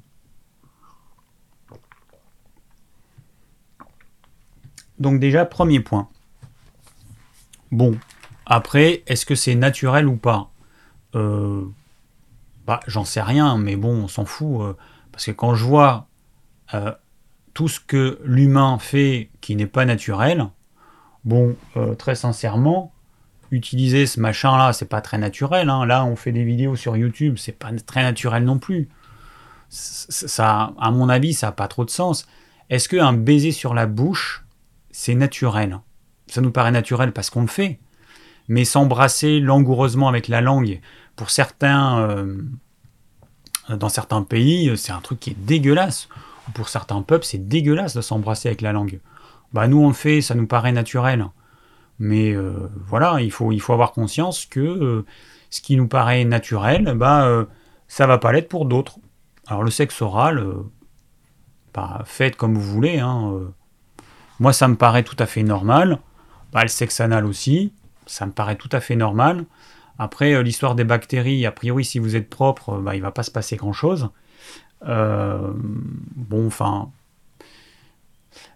pour vous donner un exemple, il y a des maladies sexuellement transmissibles qui vont se transmettre par le sexe oral, parce qu'on va avoir des bactéries dans la gorge, qui, euh, bah, quelqu'un qui fait une fellation, par exemple, va euh, transmettre euh, des bactéries qu'elle peut avoir, que la personne peut avoir, qui font rien chez elle, hein, qui sont à l'état latent, et on peut les transmettre comme ça. Donc, euh, ouais, moi je pense que c'est pas trop une question. La notion du naturel et du pas naturel, c'est généralement quelque chose qui est posé par les religions, qui n'a pas de sens, parce que quand je vois ce que les religions ont fait, euh, les tortures et tout ce que vous voulez, euh, au nom de Dieu, bon, est-ce que c'est naturel la torture ou pas? Hein? Bon, on est d'accord. Donc, voilà. Faites les choses comme vous le sentez, ne, vous, ne faites pas quelque chose si vous n'avez pas envie de le faire. Si votre partenaire veut vous obliger à faire quelque chose que vous n'avez pas envie de faire, ne le faites pas. Ou alors avant, parlez-en. Et si jamais, euh, à l'issue de la discussion, euh, vous comprenez que vous avez envie d'essayer, pourquoi pas. Mais euh, la sexualité, ça reste quelque chose qu'on fait entre partenaires consentants euh, et, à mon avis, il faut pas se forcer. Voilà, faut pas se forcer. Je sais qu'il y a des femmes qui détestent la fellation. Il y en a qui trouvent ça dégueulasse, qui veulent pas le faire, euh, qui se forcent. Euh, je sais qu'il y a, par exemple, au sujet de la sodomie, bon bah moi je, connais, j'ai des amis femmes qui adorent ça, et il y a certains partenaires qui ne veulent pas le faire avec elles parce qu'ils considèrent que c'est une soumission, que c'est dégradant pour la femme, alors qu'elle, elle, demande que ça. Mais ça lui procure du plaisir, donc euh, bah, voilà, c'est le but de la sexualité. Tant que les deux partenaires ils sont d'accord, ça va. S'il y en a un d'eux qui n'est pas d'accord, évidemment, ça va pas. Mais euh, voilà. Après, c'est bien de se poser des questions, mais bah après, voilà, chacun fait son chemin. Pour certaines personnes, le sexe oral, euh, pas question. Pour d'autres, sexe anal, pas question. Bah, le faites pas. Et puis tout simplement, on n'est pas obligé de, de, faire euh, certaines pratiques sous prétexte que c'est à la mode, sous prétexte que le partenaire il vous le demande. Non, vous faites comme, comme vous le sentez. Alors après, il y a des personnes qui sont asexuelles. Ouais. Euh, voilà. Ouais, c'est vrai, j'en ai pas parlé. Puis j'ai pas de questions là-dessus.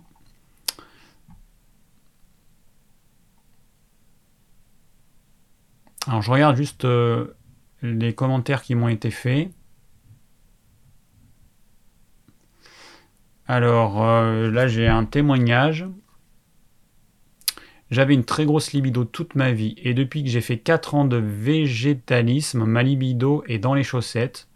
Bon, j'ai 55, 54 ans aussi. Par contre, je sais pas si tu es un homme ou une femme, parce que évidemment, c'est pas la même chose. Chichiku, je sais pas si tu es un homme ou une femme. Mais bon.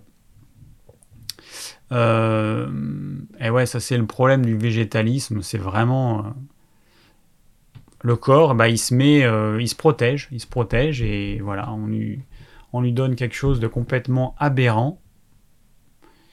bon, alors après, euh, l'âge 54 ans, non. Alors ça, c'est vraiment, euh, ça c'est vraiment l'excuse, euh, l'excuse bidon. moi, j'ai connu des personnes âgées, je vais pas dire qui, mais j'ai connu des personnes âgées, 70 ans et plus, qui continuaient à avoir une vie sexuelle de couple, hein, homme-femme, et quasiment jusqu'à la fin. Et du coup, c'est pas non, c'est pas une question d'âge en fait. C'est vraiment pas une question d'âge. Après, il peut y avoir des problèmes de santé. C'est-à-dire que chez les hommes, on peut avoir euh, des problèmes cardiovasculaires qui vont faire qu'il n'y aura plus d'afflux euh, sanguin euh, dans la verge et du coup pas de pas d'érection. Voilà. Donc ça oui, ça ça arrive. Alors je regarde un petit peu ce qui se dit. Bah oui, l'homme est un animal parmi les autres. La seule différence, c'est que nous, on réfléchit et bon, et on fera. Voilà, on peut avoir des trucs vraiment très, très cérébraux, des pratiques très cérébrales. Il y a vraiment des pratiques hein, qui peuvent paraître extrêmes, mais dans la mesure où les deux sont consentants, pourquoi pas hein, euh, il y a, le bandage, il y a. Enfin, après, moi, je connais pas toutes les pratiques, mais. Et après, il y a le. Comment ça s'appelle? Le sexe à plusieurs. Euh, bon, dans le milieu gay, ça se pratique euh, euh, volontiers parce que c'est plus simple en fait. C'est plus simple. bah, deux mecs qui rajoutent un mec, c'est beaucoup plus simple, ou deux femmes qui rajoutent une femme. Après, dans les couples hétéros, bah, quand il y a un homme et une femme, euh, c'est pas toujours évident bah, parce que ou alors faut qu'il y ait euh, celui qui rajoute faut qu'il soit bisexuel enfin je sais pas c'est pas c'est pas toujours évident on va dire voilà euh, mais bon ouais, il y a le sexe à plusieurs qui, qui, est un fantasme de pour beaucoup de personnes et voilà il y a, y a, plein de choses hein.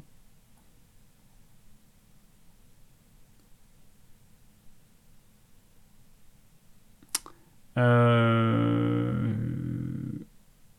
Ok.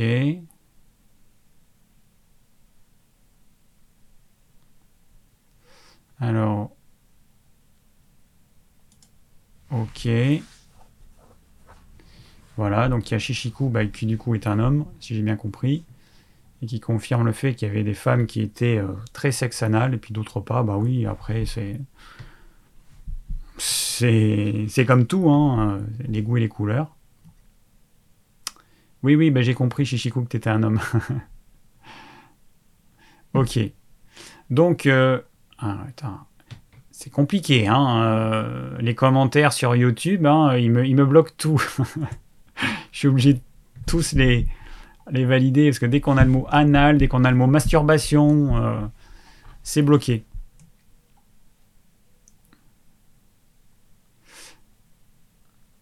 Comment ça s'explique physiologiquement le plaisir anal Ah bah alors c'est pas compliqué. Hein J'ai une maîtrise en plaisir anal. Euh, alors, déjà, c'est une zone euh, très innervée. Je pense que les personnes qui ont eu des, des hémorroïdes avec douleur, eh ben, elles savent que quand ça fait mal, ça fait bien mal. C'est une zone qui est très innervée. Donc autant ça peut faire très mal, autant ça peut apporter du plaisir. Voilà. Hein, c'est évident que euh, si on n'avait pas de nerfs, par exemple la peau, il y a des zones sur notre corps qui vont être plus, plus érogènes parce que c'est des zones plus sensibles ou alors parce que c'est des zones sur lesquelles euh, il y a moins de, de, frottement.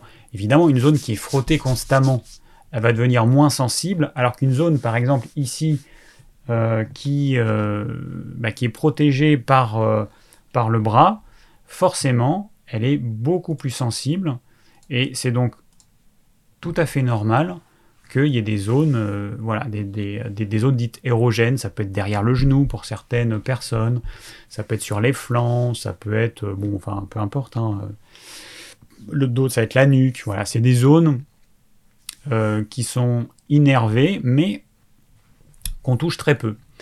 Et puis il y a des zones, alors bon, il y a le sexe évidemment qui est très innervé, euh, bah, la zone anale, le périnée, euh, les lèvres. Il euh, y a d'ailleurs des... On trouve des photos où la zone est grossie en fonction de l'innervation qu'il y a. Donc on va avoir les mains, on va avoir les lèvres et la bouche, on va avoir bah, évidemment les organes génitaux, euh, la partie anale, le périnée, tout ça. Voilà. Et donc, euh, il y a ça. Après, euh, alors, bon, l'homme et la femme sont faits différemment, mais on vient, à la base, on est pareil. Et puis ensuite, il va y avoir une production d'hormones durant le début de la grossesse. Et donc, il va y avoir une différenciation homme-femme qui va se faire via les organes génitaux qui vont se différencier. Donc par exemple, le sexe de l'homme, l'équivalent c'est le clitoris. Et, euh, voilà. Et puis ensuite, alors je voulais en venir où? Ouais, donc on est fait différemment. Mais ce qui va se passer, c'est que, par exemple, un homme, euh, il a une, glande qui s'appelle la, prostate, et en fait, la prostate, quand elle est stimulée, eh ben, on peut avoir un orgasme. Alors ça, il y en a qui l'ont découvert accidentellement. Euh, des personnes qui avaient un, merde, un gonflement de la prostate, comment ça s'appelle Bon, enfin peu importe, une prostate qui gonfle. Et euh, et il y a une solution, bah, c'est de la masser la prostate. Alors il y a des instruments qui ont été créés par certains médecins bah, qu'on insère évidemment euh, via l'anus hein, pour masser la prostate, puisqu'on peut la toucher euh, avec les doigts. Et donc, en massant cette prostate, eh ben, il y a des hommes qui ont eu des orgasmes. Mais par contre, ce n'est pas les orgasmes, le même type d'orgasme que quand on se masturbe. c'est un orgasme qui est équivalent à l'orgasme vaginal de la femme. Et, et on peut avoir plusieurs orgasmes de cette façon-là. Voilà, donc au départ c'était accidentel. Et du coup, eh ben, il y a des sociétés qui ont créé des, euh, bah, des stimulateurs. Alors, il y a une société, moi, que je connais, le, truc qui s'appelle Aneros. Alors, j'ai rien là-dedans, hein, j'ai pas de sponsoring ou quoi que ce soit. A-N-E-R-O-S. Alors, je sais pas s'ils existent encore. Mais euh, c'est des, bah, des trucs qu'on insère hein, pour stimuler la prostate. Voilà. Et donc, l'homme, il peut avoir un orgasme prostatique de cette façon-là. Donc, euh, c'est pas c'est pas les gays, hein, c'est tout le monde. Parce que gay ou hétéro, on est tous faits pareil, on est tous anatomiquement construit de la même façon. Donc il y a beaucoup d'hommes hétéros, d'ailleurs il y a des forums spécifiques là-dessus euh, où ils partagent leurs trucs pour cette stimulation prostatique. Et euh, pour les hommes, c'est ça. Pour les femmes, eh ben, la théorie, alors je ne sais pas si c'est vrai, parce qu'il y a encore un truc avec l'histoire du point G, on ne sait pas si c'est vrai ou pas, bon, moi j'en sais rien. En tous les cas, euh, le point G, une femme qui pratique le sexe anal, eh ben, euh, ça va être la même zone qui va être stimulée, sauf que dans un cas, c'est via le vagin, et dans l'autre cas, bah, c'est via l'ampoule rectale, où on va stimuler la même zone. Voilà, hein, c'est ou d'un côté ou de l'autre. Et apparemment, c'est pour ça que les femmes, elles auraient du plaisir. Et moi, j'en connais qui ont vraiment beaucoup de plaisir de cette façon-là. Donc, euh, encore une fois, c'est une constatation. Hein. C'est pas du tout mon avis. Euh, je suis pas une femme, donc je n'ai pas pu l'expérimenter. Euh, après, bon, d'après certaines études, les hommes qui stimulent leur prostate, alors les, études, elles sont venues parce qu'on a, les chercheurs, ils ont gardé les gays passifs. Donc, ce qu'on appelle un passif, c'est quelqu'un qui se fait pénétrer. Bon, après, dans les couples, hein, c'est généralement le plus souvent, il n'y a pas de passif actif. Hein, euh, on alterne, hein, ça c'est comme ça que ça se passe. Mais, euh, mais bon, ils ont gardé chez les gays passifs, les gays actifs, s'il y avait une différence en termes de cancer de la prostate. Et ils se sont rendus compte que les gays passifs en avaient moins. Donc c'est là qu'ils se sont dit, ah, peut-être que cette stimulation de la prostate qui se fait naturellement durant le rapport sexuel anal, eh ben peut-être que ça a un effet bénéfique. Et c'est pour ça qu'après, euh, bah, il y a eu c'est certains qui conseillaient de stimuler la prostate avec euh, euh, des, instruments adaptés. Et, euh, et, voilà. Et donc, ça, voilà, il y, a, y a ça qui peut être bénéfique. Et après, il y a Chichikou qui demande est-ce que le sexe anal peut produire des hémorroïdes à la longue A priori, non. Ce serait plutôt le contraire. Parce qu'en fait, les veines hémorroïdaires, en fait, elles ont tendance. alors, il peut y avoir différentes choses, mais elles ont tendance à se gonfler, à se dilater. Et alors bah, quand on a des hémorroïdes, c'est un peu compliqué à faire le sexe anal, mais euh, bon. Euh, mais a priori, au contraire, en fait, le fait de masser ces veines euh, hémorroïdaires aurait plutôt un, un côté bénéfique. Voilà. Fabien, tu me demandes, as-tu des conseils pour les étudiants sur l'hygiène de vie et les relations sociales? Je comprends pas trop ta question. Sur l'hygiène de vie et les relations sociales, je comprends pas ta question en fait. Je vois pas ce que tu veux dire. Alors après, est-ce que l'âge pour un homme de 55 ans, 57 ans peut jouer? Alors ce qui est certain, c'est que la libido, elle a tendance à diminuer avec l'âge. Hein? Ça, c'est une certitude. Euh, bah, moi, j'ai 46 ans, je me rends compte que euh, j'ai pas besoin de masturber euh, tous les jours comme quand j'avais 16 ans. Ça, c'est une évidence. Après, euh, c'est tellement lié à l'hygiène de vie, c'est-à-dire qu'un homme de 57 ans qui a une libido qui est basse, peut-être qu'il a usé un petit peu l'énergie dont je parlais tout à l'heure, et que du coup, bah, le corps, il économise cette énergie en mettant au repos la libido pour éviter qu'on on perde encore plus d'énergie vitale euh, avec des orgasmes. Donc c'est une possibilité.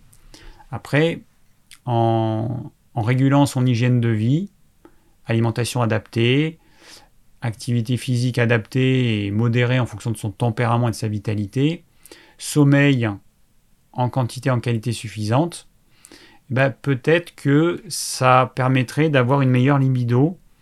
Mais là encore, euh, c'est à tester. Euh, ah ouais, t'es gay, euh, ouais, ok. Ouais. Ok. Alors, j'ai Gourmandin qui nous dit le point G stimule les bulbes du clitoris, c'est pour ça que c'est agréable et stimulant. Ok. Alors, euh, bah merci pour cette info parce que franchement, euh, je, ne savais pas. Je pense qu'il y en a beaucoup qui ne savaient pas. J'avais regardé un, un, documentaire où en fait on demandait à des gays et à des hétéros euh, bah, ce qu'ils connaissaient du sexe féminin? Donc où était le clitoris, le vagin et tout ça? Et en fait, euh, bah, les gays s'en sortaient mieux, donc c'était un peu bizarre. Euh, il y avait plein d'hétéros qui ne savaient pas où était le clitoris, qui ne savaient pas du tout ce que c'était. J'ai halluciné. Je me dis, mais attends, ça paraît évident. En fait, quand on est gay, c'est simple. En fait, l'autre, c'est un peu notre miroir. Donc nous, on sait comment notre corps fonctionne, donc l'autre, il va fonctionner à peu près pareil. Mais quand on est hétéro, on a euh, quelque chose qui est étranger. Et, moi, moi ce qui me paraîtrait évident, c'est de... Moi, j'aurais ouvert plein de livres d'anatomie, physiologie de la femme pour voir comment ça fonctionne. Mais il y a plein de, il y a plein de mecs, en fait, euh, ils s'en foutent. Ou alors, je sais pas, ils, ils se forment avec euh, peut-être les, les pornos, ils ont quand même oublié que c'était de la fiction, que c'était un film. C'est bizarre. Voilà, c'est bizarre. Mais bon. Alors, il y a Edouard qui nous dit Allez, puisqu'on y est, un homosexuel ressent quoi à la vue d'une femme nue? Alors, en fait, c'est assez bizarre. Alors, c'est pas un homosexuel, c'est. On n'est pas tous pareils. Moi, j'ai eu, euh, quand j'étais jeune, j'ai eu des petits, euh, des petits flirts. Euh, bah, quand j'avais 20, 20, 20 ans, début vingtaine, j'ai eu un flirt avec une fille que j'aimais beaucoup, mais euh, voilà, j'avais pas d'érection quand on s'embrassait et tout, mais bon, c'était un peu pour tester. Euh, j'étais pas, enfin moi j'ai toujours su que j'étais gay, mais bon, je me suis dit bon, allez, on va, on va voir. Et puis c'était, c'était dans une boîte gay où il y avait des danses de salon à Paris. Et c'était vraiment génial, on s'amusait, c'était super. Il y avait plein de d'hétéros qui venaient, des filles hétéros et puis des mecs hétéros qui venaient euh, pour danser, puis parce que l'ambiance elle était topissime, et puis les filles au moins n'étaient pas emmerdées par des, espèces d'hétéros euh, un peu lourds, euh, parce que ça aussi c'est un problème pour les filles, hein. il y en a vraiment, c'est vraiment des, des espèces de, gros lourdeaux qui font chier les filles. Bon, et, du coup, bah, moi j'ai dansé beaucoup, j'étais toujours avec une fille, voilà, il y avait un super feeling et tout, puis elle est tombée amoureuse de moi, et puis bah, moi je l'aimais beaucoup, mais bon, c'était pas pareil. Bon, toujours est-il que j'ai un peu flirté, mais bon, voilà, moi, ça ça, ça, marchait pas trop. J'étais amoureux quand j'étais jeune de fille, mais c'est jamais allé euh, au-delà. Après, j'ai des amis qui sont qui, qui, adorent les seins des femmes, des amis gays qui adorent les seins des femmes, mais je sais pas, euh, je sais pas, c'est pas sexuel en fait, c'est, je sais pas. C'est, mais par contre, on, n'a pas de désir. Après, on peut être mal à l'aise aussi devant une femme nue. En tant que gay, je sais pas pourquoi on est mal à l'aise. Moi, ça, a tendance à me faire ça. Je suis mal à l'aise et hmm, je ne saurais pas dire pourquoi. Peut-être bah, parce que c'est quelque chose que je connais pas. Je connais pas, ça me fait peur, j'en sais rien. Après, je pense que tout est possible. Je pense que un gay, il peut tomber amoureux d'une femme et, et puis coucher avec et tout ça et avoir du plaisir sans aucun problème de la même façon qu'il y a l'inverse qui se produit, il y a des, des hétéros, euh, hommes-femmes, qui un jour euh, bah, se découvrent, euh, qui sont attirés, ou aussi, ou en fait, par, par des hommes pour des hommes, des femmes pour des femmes. Il y a tout qui est possible. Mais en tout cas, voilà, moi, j'ai pas de désir pour une femme, pas du tout. Une femme nue. Par contre, je sais pas, je, on peut, on peut trouver, enfin, je sais pas comment dire, on peut aimer certaines parties d'un corps d'une femme, trouver ça joli, ou... Puis il y en a d'autres qui aiment pas. Mais il y a de tout chez les gays. Hein. Moi, j'ai remarqué que la poitrine, ça peut avoir un... Je me rappelle, hein, je disais ça en rigolant. Bon, je me confiais un peu, mais on avait reçu à la maison quelqu'un, bon, je ne vais, je vais pas rentrer dans les détails, euh, mais une jeune fille euh, qui se baladait en culotte et euh, bah, comme euh, bah, on est gay, euh, bah, elle, s'en foutait, quoi. Et en fait, euh, et c'est vrai qu'elle était quand même bien gaulée. Je, disais en blaguant, mais, mais, si elle continue, mais je vais, elle va me transformer en hétéro parce que se balader en petite culotte, enfin voilà. C'est vrai que peut-être que ça peut, il peut y avoir un petit côté titillant, je sais pas. Mais bon, c'est jamais aller au-delà parce que, parce que voilà, c'est pas l'expérience que je dois vivre. Euh, bon, on a dépassé euh, notre, euh, notre quota, hein, mais voilà. Alors Solène, penses-tu qu'une surconsommation de viande rouge peut rendre sexuellement agressive? Alors, j'ai pas de preuves et tout ça, mais je pense que oui. En fait, je pense que oui. Je sais pas pourquoi, mais, mais je pense que oui. Ouais. Je pense qu'il y a certains hommes, il ferait mieux de se calmer sur la viande rouge et ça ferait du bien à certaines femmes, à mon avis. Bon, voilà, j'ai lu un petit peu. Euh... À Edouard qui dit c'est étrange ce que tu dis, David, mais merci. Oui, bah écoute. Euh... Ouais. Bah oui, mais bon, voilà, c'est ce que je ressens. Hein. Mais je, me doute que. Euh, bah, je me doute que pour un mec hétéro, euh, bon, bah, un gay, c'est un peu un mystère. Et puis, j'imagine qu'il y a des choses que vous devez trouver bizarres. Mais bon, ouais, c'est comme ça.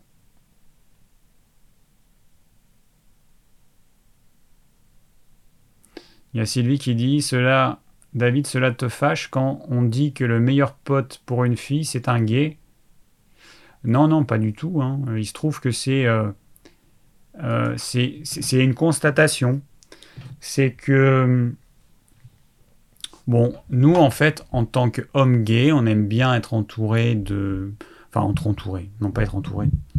Euh, on, a on a des amis gays, bon, c'est normal, des amis gays hommes, des amies euh, lesbiennes, en fait, euh, on en a eu, mais plus. On a beaucoup moins d'affinité avec les, lesbiennes que avec les femmes hétéros. Je sais pas pourquoi. Bon, des amis femmes, on en a beaucoup, en fait. On en a beaucoup et on en a toujours. Moi, j'en ai toujours eu. Aussi bien quand j'étais au lycée, alors que personne ne savait que j'étais gay, mais j'avais euh, des potes, des potes hétéros, enfin des, ouais, mais j'avais aussi des amis femmes et je me sentais bien avec. Tant moi, je suis pas, euh, je suis pas, voilà, moi, je suis, un peu le cliché, un peu hétéro. Hein. En tant que gay, je suis un peu le cliché hétéro. Mais, euh, mais j'aime bien la sensibilité des femmes. Elles sont, euh, elles, partagent facilement leurs émotions. Les discussions, elles sont souvent plus riches, plus profondes. Alors qu'avec certains mecs, c'est vraiment c'est des discussions un peu de l'appui du bouton, un peu bourrine, où il y a certains hommes hétéros qui, avec nous, vont se livrer parce que nous, on est comme ça, parce qu'ils se sentent à l'aise avec nous, et parce qu'on a, on a cette tendance à, à, partager euh, ce qu'on ressent. C'est vrai que nous, on a, on, a partagé beaucoup avec certains qui, qui ne feraient pas du tout ça entre eux, hein, entre hétéros, euh, pas du tout. Mais avec nous, ça se fait naturellement. Ils vont parler de leur sexualité, ils vont parler de plein de choses. Et je pense que ça leur fait du bien de, en tant qu'homme, de pouvoir partager avec un autre homme, même si on est gay, mais on s'en fout, on partage des choses, c'est tout. On est tous fait pareil. Hein. Après, euh, c'est, un détail. Hein. Mais je pense que ça leur fait du bien de pouvoir partager avec d'autres hommes euh, ce genre de choses, alors qu'ils n'oseraient pas le faire avec une femme. Voilà. Bon, on va arrêter là pour ce soir. Hein il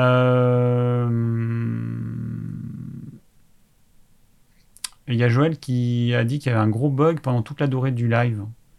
Je regarderai dans le replay s'il y a s'il y a ça ou bon. Mais euh, hmm, ok, ouais, je viens lire ton commentaire, Marion. Ouais, ok. Bon, je rappelle pour ceux qui euh, souhaiterait faire le plan du live de la semaine prochaine, euh, non, je raconte n'importe quoi, le plan du live de cette semaine, eh ben allez-y, parce que euh, voilà, c'est toujours important pour que ceux qui n'ont pas vu le live en direct puissent savoir de quoi on a parlé.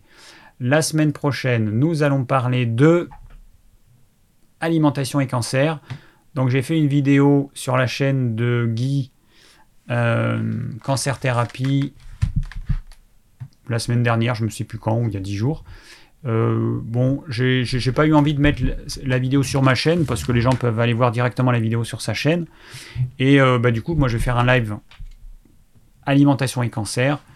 Et comme ça, je pourrais bien décrire tout ce que je conseille.